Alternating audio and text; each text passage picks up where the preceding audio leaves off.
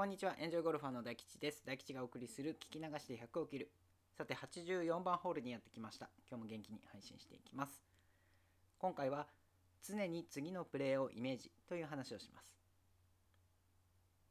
ティーショットを打ってから2打目を打つまでの間や、グリーンに向かって打って次にアプローチが残った時など、プレーとプレーの間でどんなことを考えていますか？今打ったショットの良し悪しを頭の中で振り返っているという方は、ぜひその先の未来に意識を向けてみてください。例えば、ラフに残っておおよそこれぐらいの距離が残っているだろうからユーティリティを持っていこうかなとか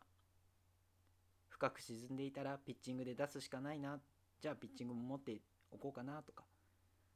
アプローチならあの位置に落ちているから転がしのアプローチが使えそうだなとかグリーンのどこに落とそうかなと。事前にいくつかの選択肢をイメージしておくことをお勧めします。あまり良くないのは移動までの間に移動している間にミスショットがなぜ起きたのかを考え始めてボールの地点に着いたらそこで初めて残った距離を測ったりそこから番手を決めたりああでもないこうでもないと迷い始めることですね。まあ、スロープレーにつながるというのはもちろんなんですけども自分自身の心の準備ができていないというのはその先のプレーにも影響を及ぼします。ぜひ移動中から次のプレーをあらかじめイメージしてみてください。これをするだけでカートを降りてから持っていくクラブの選択も早いですしボール位置にたどり着いてからのプレーにも余裕が生まれます。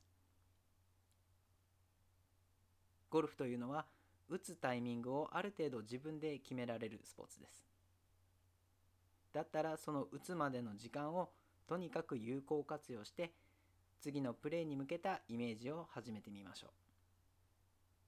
過去を振り返ってもそのストロークはもう終わっています。大事なのはその次です。というわけで今回はここまでにします。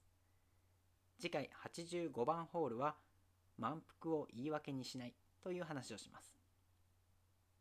100切りに関する考え方、マネジメントなど私が経験してきた様々なことをラジオとして発信していきます。もしよかったらこのチャンネルや Twitter をフォローしていただければ嬉しいです。ここまで聞いていただきありがとうございました。また次のホールでお会いしましょう。